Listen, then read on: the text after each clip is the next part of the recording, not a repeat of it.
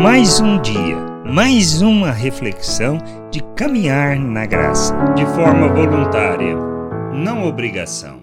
Revelamos o amor de Deus quando, compreendendo quem somos, nos oferecemos a Ele, a Deus e também o que temos e somos em favor das pessoas para suprir as necessidades de forma voluntária.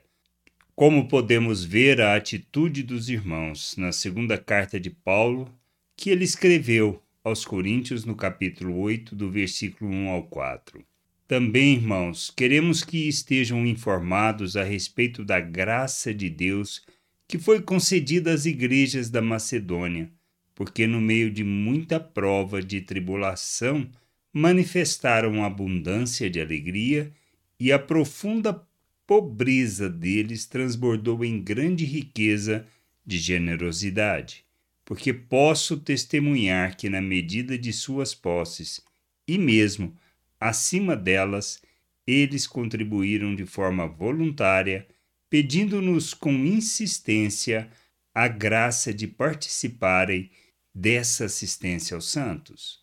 Temos que entender que somos chamados à liberdade e todas, a, todas as nossas ações são guiadas pela vontade do Pai e pela lei do amor que somos chamados a viver.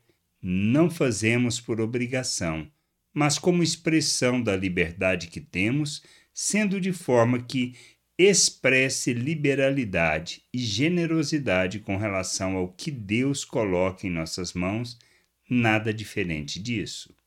Devemos contribuir de forma voluntária e com alegria, não por obrigação, pois somos chamados para revelar o amor de Deus em favor das pessoas, pois Cristo se fez oferta de forma voluntária para expressar o amor do Pai ao mundo e revelar a sua glória. Que possamos compreender e buscar o conhecimento do Senhor pois é neste processo que aprendemos a agir como Cristo e a glorificar o seu nome.